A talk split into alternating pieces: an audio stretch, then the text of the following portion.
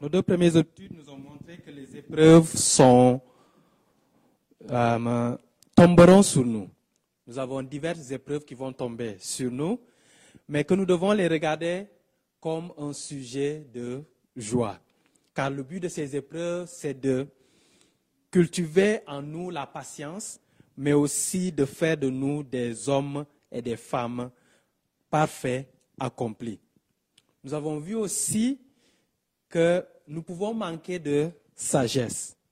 Mais il y a une solution, demander à Dieu qui donne libéralement et qui est la source intarissable de sagesse. Mais il faut que nous demandions avec un cœur plein de foi. Et nous avons l'assurance que nous allons recevoir. Alors ce soir, je voudrais que nous puissions continuer notre étude et voir un avertissement de Dieu de ne pas nous tromper. Il nous arrive souvent de nous tromper sur des choses de la vie. Mais le plus dramatique cependant est que nous pouvons nous tromper sur des choses qui sont essentielles dans notre vie. Alors aujourd'hui, je voudrais que nous puissions ouvrir nos Bibles et que nous puissions lire ce que la parole de Dieu nous dit. Jacques, le chapitre 1, le verset 13, il nous dit que personne, lorsqu'il est tenté, ne dit c'est Dieu qui me tente. Car Dieu ne peut être tenté par le mal et il ne tente lui-même personne. Mais chacun est tenté quand il est attiré et amorcé par, sa propre convoitise. Puis la convoitise, lorsqu'elle a conçu, enfante le péché. Et le péché étant consommé, produit la mort. Ne vous y trompez pas, mes frères bien-aimés. Toute grâce excellente et tout don parfait descend d'en haut du Père des Lumières, chez lequel il n'y a ni changement, ni ombre de variation. Il nous a engendrés selon sa volonté, par la parole de vérité, afin que nous soyons en quelque sorte les prémices de ses créatures. Ainsi, dans la continuité de notre livre, de notre étude sur le livre de Jacques, je voulais que nous puissions examiner l'avertissement de Dieu à ne pas nous tromper concernant la tentation, le péché et la nature de Dieu. Mais aussi, je voudrais que nous puissions voir le processus de la tentation qui mène au péché. Ici, nous voyons cet avertissement. Cet avertissement se retrouve au verset 16. Il dit, ne vous y trompez pas, mes frères bien-aimés. Et j'ai l'impression que même cet avertissement peut-être va bien même jusqu'au début de, de l'épître, quand il dit, regardez comme un sujet de joie complet les diverses épreuves. Ne vous y trompez pas, vous serez soumis à des épreuves. Ne vous y trompez pas vous avez besoin de la sagesse qui vient de Dieu. Et ici, il leur dit de ne pas se tromper. Que personne ne se trompe sur le sujet de la tentation. En effet, le sujet de la tentation qui mène très souvent vers le péché est aussi vieux que la création du monde. En effet, bien avant la création de l'homme, nous voyons la tentation du pire ennemi de l'homme et sa chute au ciel. Nous voyons que Satan, qui est notre ennemi et qui aujourd'hui est appelé le tentateur, a lui-même été soumis à la tentation et il est tombé. Il s'appelait en ce moment Lucifer. En Ésaïe 14, on nous dit, Ésaïe 14, le verset 12 à 15 nous dit, Te voilà tombé astre brillant, tombé du ciel astre brillant, fils de l'aurore, tu es abattu, toi le vainqueur des nations. Tu disais en ton cœur, je monterai au ciel, je lèverai mon trône au-dessus des étoiles de Dieu. Je m'assierai sur la montagne de l'assemblée, à l'extrémité du septentrion. Je monterai sur, sur le sommet des nuées et je serai semblable au Très-Haut. Mais tu as été précipité dans le séjour des morts, dans les profondeurs de la fosse. Ézéchiel 28, du verset 13 à 17, nous le montre de façon plus détaillée. Il nous dit que tu étais en Éden, le jardin de Dieu, parlant de Lucifer. Plus tard, quand tu, fais, progresses dans la lecture, il dit, tu as été intègre dans tes voies. depuis le jour où tu fus créé jusqu'à celui où l'iniquité a été trouvée chez toi. Ton cœur s'est élevé à cause de ta beauté. Tu as été corrompu par ta sagesse, par ton éclat. Je te jette par terre, je te, je te livre en spectacle au roi. En effet, Lucifer a été tenté par sa beauté et sa sagesse, qui n'était pas à lui, qui était un don de Dieu. Alors il se, il tomba et il se, à cause de son orgueil, son orgueil prit le dessus et il voulut s'élever au-dessus de Dieu, ce qui provoqua sa chute. Mais cette même réalité de tentation existe aussi dans nos cœurs. Nous pouvons être tentés, nous dit le verset 13. Le verset 13 nous dit que personne lorsqu'il est tenté, que personne lorsqu'il est tenté, ça veut dire que la possibilité que nous puissions être tentés est là et elle existe. Nous ne devons pas sous-estimer la tentation. Nous serons tentés et cela pour plusieurs raisons. Et la parole de Dieu nous les donne de façon claire. Nous sommes encore dans la chair. Ça, c'est la première raison. Ce n'est pas parce que nous sommes sauvés que nous ne pouvons pas être tentés. Puisque nous sommes dans la chair, alors nous serons tentés. Galates 5, 16, 17 nous dit, je dis donc, marchez selon l'esprit et vous n'accomplirez pas les désirs de la chair. Car la chair a des désirs contraires à ceux de l'esprit et l'esprit a des, en a des contraires à ceux de la chair ils sont opposés entre eux afin que vous ne fassiez point ce que vous voudriez. La première des choses, pourquoi nous serons tentés, c'est que nous avons, là encore la chair en nous. La deuxième des choses, c'est que nous avons un ennemi qui est le tentateur. 1 Pierre 5, 8 à 9 nous dit, Soyez sobres, veillez, votre adversaire, le diable, rôde comme un lion rugissant cherchant qui il dévorera. Résistez à lui avec une foi ferme, sachant que les mêmes souffrances sont imposées à vos frères dans le monde. Nous avons un tentateur qui va nous tenter. La troisième des choses, c'est que nous sommes dans le monde. 1 Jean 2 nous dit, n'aimez point le monde, ni les choses qui sont dans le monde. Si quelqu'un aime le monde, l'amour du Père n'est point en lui. Car tout ce qui est dans le monde, la convoitise de la chair, la convoitise des yeux et l'orgueil de la vie, ne vient point du Père, mais vient du monde. Et le monde passe et sa convoitise passe, mais celui qui fait la volonté de Dieu demeure éternellement. Regardez bien, il dit la convoitise. La convoitise, c'est quelque chose qui nous attire. C'est une source de tentation. Et la dernière des choses, c'est que Jésus-Christ, notre Seigneur, lui-même, a été tenté. Si lui, le Fils de Dieu, a été tenté, si le diable a pris le risque de tenter Dieu lui-même, alors ne soyons pas étonnés qu'il va nous tenter, nous, puisque nous sommes des fils de Dieu. Alors il va nous tenter. Matthieu le chapitre 4, verset 1 nous dit, alors Jésus fut amené par l'Esprit dans le désert pour être tenté par le diable. Et Matthieu 4 nous donne comment le diable l'a tenté. Alors, c'est une réalité que nous devons prendre en compte. Nous pouvons être tentés. Car si nous savons que nous pouvons être tentés, alors nous pouvons faire attention à ne pas donner accès à la tentation, à ne pas nous mettre dans des positions qui peuvent permettre à la tentation d'être, peuvent permettre que nous soyons accessibles à la tentation ou au tentateur. Mais la deuxième chose, c'est que nous pouvons, nous ne devons pas accuser Dieu quand nous sommes tentés. Il nous dit que personne, lorsqu'il est tenté, ne dise quoi? C'est Dieu qui me tente. Car Dieu ne peut être tenté par le mal et il ne tente lui-même personne. Vous savez, quand la tentation arrive, nous avons souvent la tendance d'accuser les autres.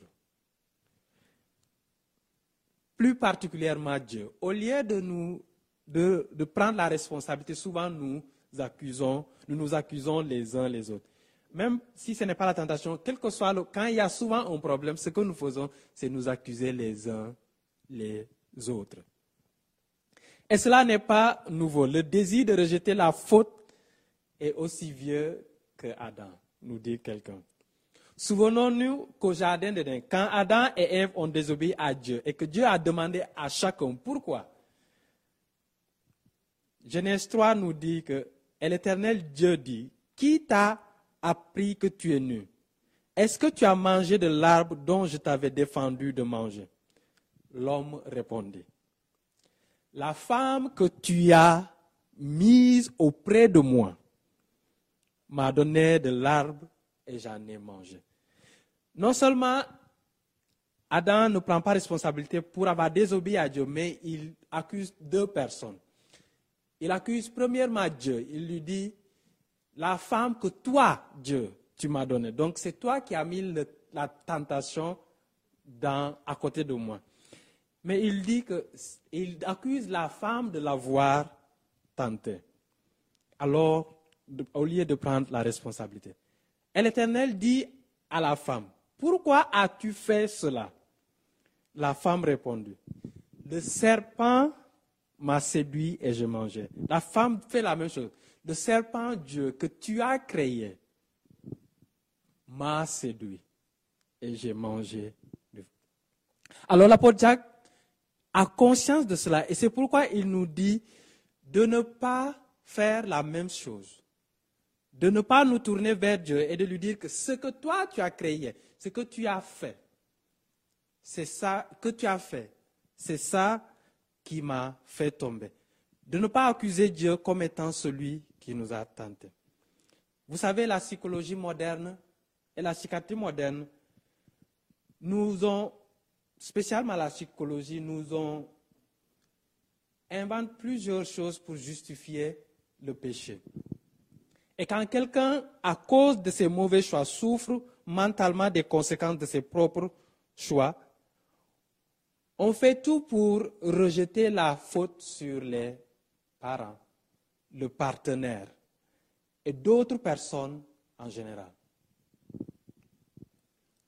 C'est vrai que nous avons des problèmes psychologiques, psychiatriques, qui relèvent quelquefois d'hormones qui n'ont pas une bonne balance, qui ne sont pas euh, balancées dans notre, dans notre organisme.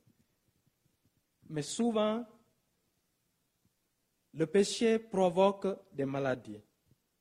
Et nous jetons le blâme sur les autres, sur les parents, sur le partenaire ou sur la société en général. Mais Dieu refuse de nous permettre de nous en sortir avec de telles manigances. Dieu ne laissera pas les gens le blâmer pour le péché, car il est saint il est le péché et toutes ses formes. Donc la tentation provient de diverses sources, intérieures ou extérieures, mais jamais de Dieu. Et c'est ce que l'apôtre, c'est ce que Jacques veut que nous puissions comprendre ici. Et il continue dans son raisonnement en nous disant, attention, en Dieu ne se trouve point de mal. Il ne, peut être tenté par le mal et il ne tente lui-même point le mal. Euh, euh, il ne tente lui-même personne. Dieu ne peut être tenté par le mal et il ne tente lui-même personne. En lui, il n'y a point de, Le mal ne peut se trouver en Dieu. Habakkuk, le chapitre 1, entre le verset 12 au verset 13, nous dit, parlant de Dieu, Habakkuk dit, N'es-tu pas de toute éternité éternel, mon Dieu, mon Saint? Nous ne mourrons pas, ô Éternel. Tu as établi ce peuple pour exercer tes jugements. Ô mon rocher, tu l'as suscité pour infliger tes châtiments. Tes yeux sont trop purs pour voir le mal et tu ne peux pas regarder l'iniquité. Dieu est tellement pur qu'il ne peut voir le mal ni regarder l'iniquité.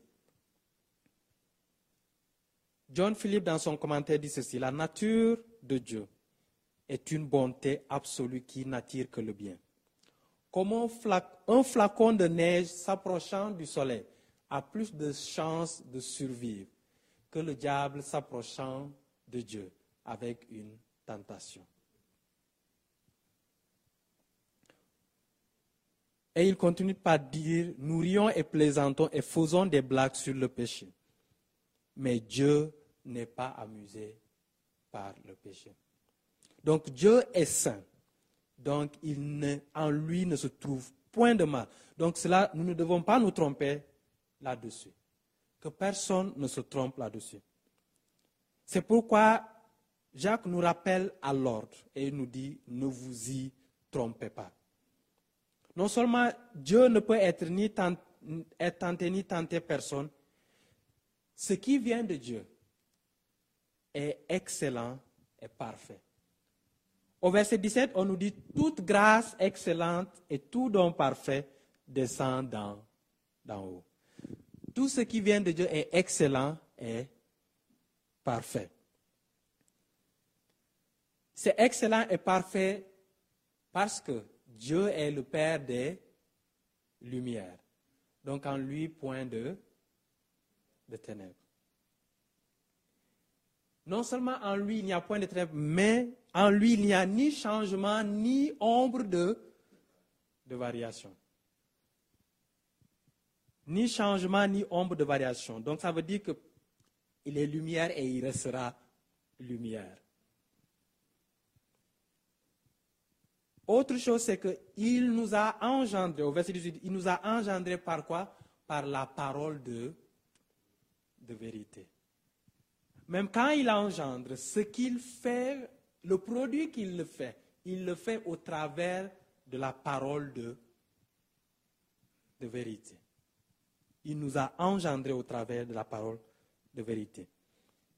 Un Pierre 1 nous dit, vous savez que ce, ce n'est pas par des choses périssables, par de l'argent ou de l'or que vous avez été rachetés de la vaine manière de vivre que vous aviez hérité de vos pères, mais par le sang précieux du Christ, comme d'un agneau sans défaut et sans tache. Au verset 22, il dit, ayant purifié vos âmes en obéissant à la vérité, pour avoir un amour fraternel sincère.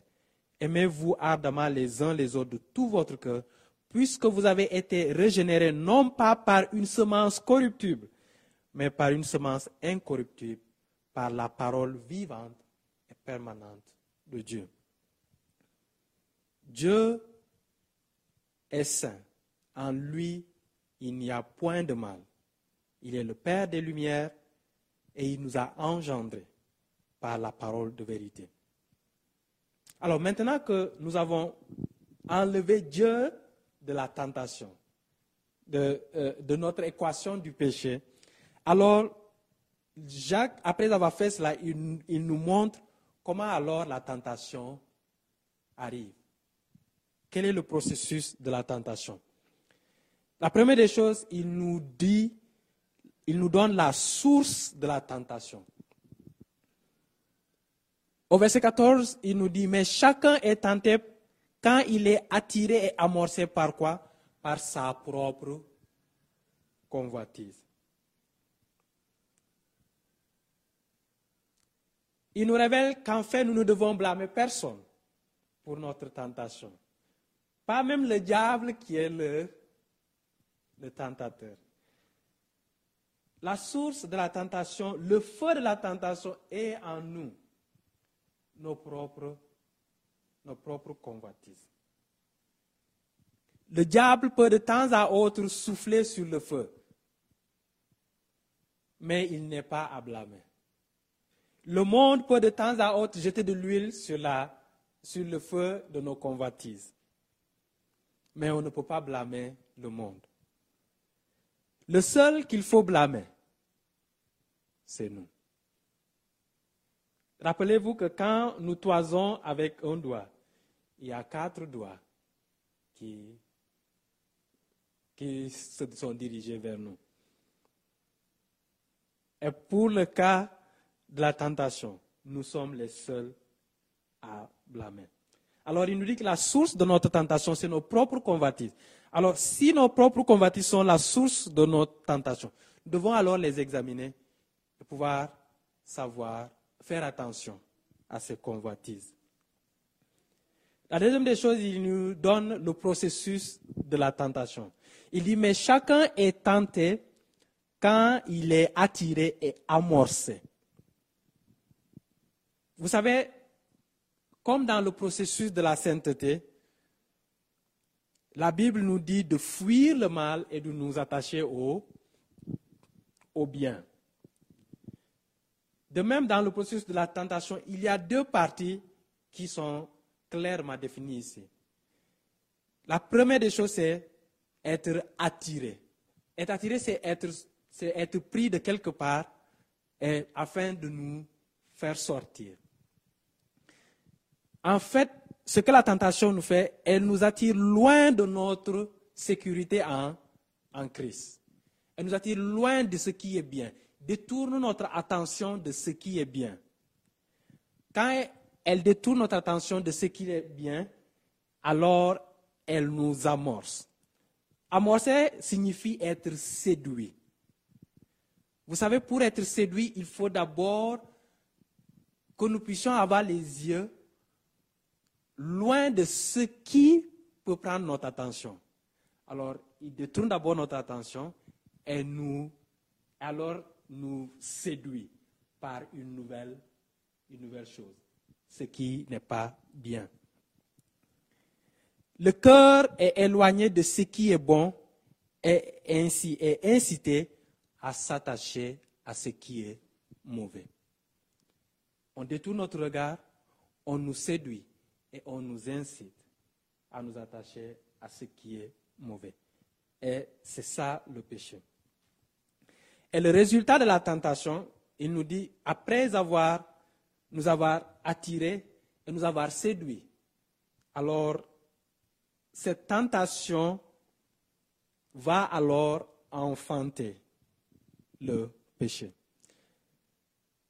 Puis la convoitise, au verset 15, la convoitise, lorsqu'elle a conçu, enfante le péché. Le résultat de la tentation alors devient inévitable. C'est le, péché. Alors quand nous sommes séduits et que nous tombons dans le processus, alors il commence le processus de conception. De conception qui va donner naissance inévitablement au péché. Il nous dit que dans le fond, que le fils de notre convoitise sera le péché le fruit de notre convoitise. Ce qui va naître de nos convoitises, c'est le péché. Alors faisons attention à nos convoitises. Si nous voulons échapper au péché, si nous ne voulons pas euh, donner le fruit, un fruit, porter un fruit qui est le péché, il nous faut alors euh, faire attention à nos convoitises. Et enfin, il termine par ceci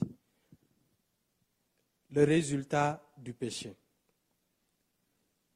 Il nous rappelle que le résultat du péché, c'est la mort. Romains 6, 23 nous dit car le salaire du péché, c'est la, c'est la mort. Le péché tue, chers frères et sœurs. Il tue physiquement et plus encore spirituellement.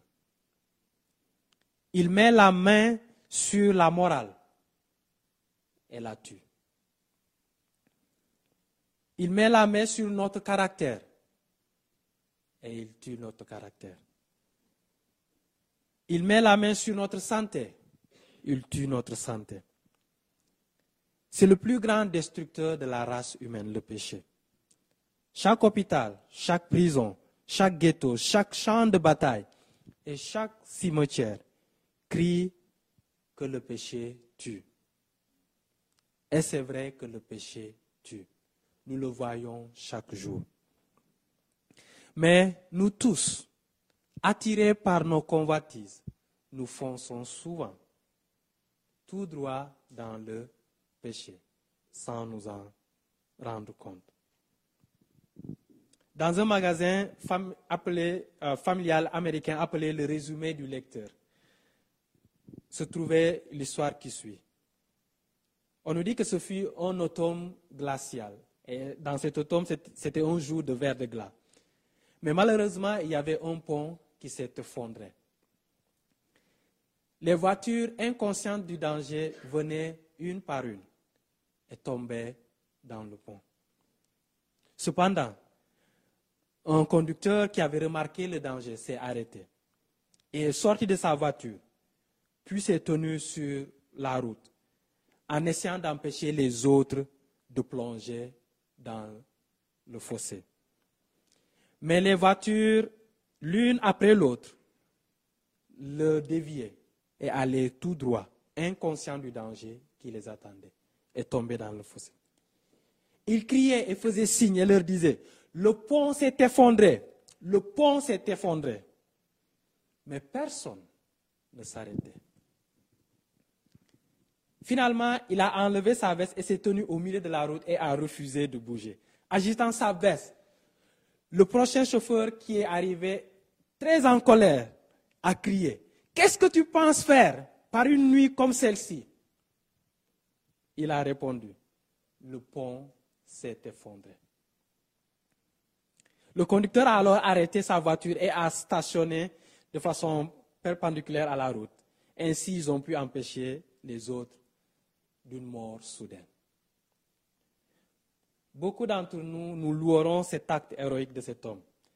Et pourtant, il y a beaucoup qui se dirigent inconsciemment dans le gouffre de l'enfer, en ignorant et en moquant ceux qui les avertissent du danger à venir. Cependant, nous devons, nous, être persévérants et ne pas, comme cet homme, ne pas laisser, ne pas nous lasser de faire le bien et d'être un instrument que le Seigneur utilise pour le salut du grand nombre en leur disant attention, le danger est là. Le péché arrive et c'est le gouffre. Il nous amène vers la mort. Aujourd'hui, l'apôtre nous avertit d'un danger. Et ce danger, c'est que nous pouvons de nous, de nous, que nous pouvons nous tromper sur la tentation. Il nous demande de ne pas nous tromper nous-mêmes. Nous sommes tous des candidats à la tentation. Tous tant que nous sommes. N'accusons pas Dieu de nos tentations, mais regardons à nous-mêmes et cherchons dans nos cœurs nos convoitises. Et détournons-nous de nos convoitises qui sont la source de cette tentation sachant que nos convoitises vont inévitablement nous amener vers le péché qui produit la mort. Que Dieu bénisse sa parole.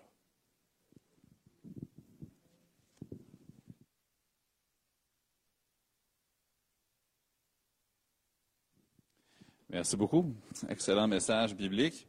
Et puissions-nous être de ceux qui ont le courage d'avertir les autres, mais aussi d'être sur nos propres gardes. Et puis, euh, quand j'étais enfant, on me disait souvent, écoute, quand maman et papa ne sont pas là, ou si même quand j'avais 12 ans, reste dans la maison, ouvre pas la porte. Mais des fois, mes voisins, mes petits amis venaient me voir et disaient, allez, viens, viens jouer. Si je sortais de la maison, j'étais hors de la sécurité que mes parents voulaient que j'aie, tant que j'étais à l'intérieur. Mais quand j'étais attiré à l'extérieur, amorcé, ben là, ça pouvait être une chose différente. Mais merci pour